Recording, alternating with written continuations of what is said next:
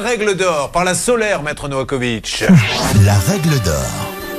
Oui, Julien, écoutez, c'est moi, je suis énervé comme vous. C'est insupportable qu'on dise oui, il y a en stock, c'est en stock, et en fait, c'est pas que c'est pas en stock. Donc déjà, déjà là, il y a une faute, une faute, moi je dirais presque pénale, mais ça c'est c'est une procédure lourde. En tout cas, sur le plan civil, elle a demandé l'annulation de la commande. L'article L126.7 du Code de la consommation prévoit expressément le remboursement dans les 14 jours. Ça n'est pas le cas. Une précision, Julien, et ça je le dis pour tous les consommateurs. Lorsque vous payez, effectivement, dans le cadre d'un devis, un acompte, vous vérifiez que ce soit bien à l'adresse et au nom de la société qui a fait le devis. Ouais. Il n'est pas question de payer au nom d'une autre société.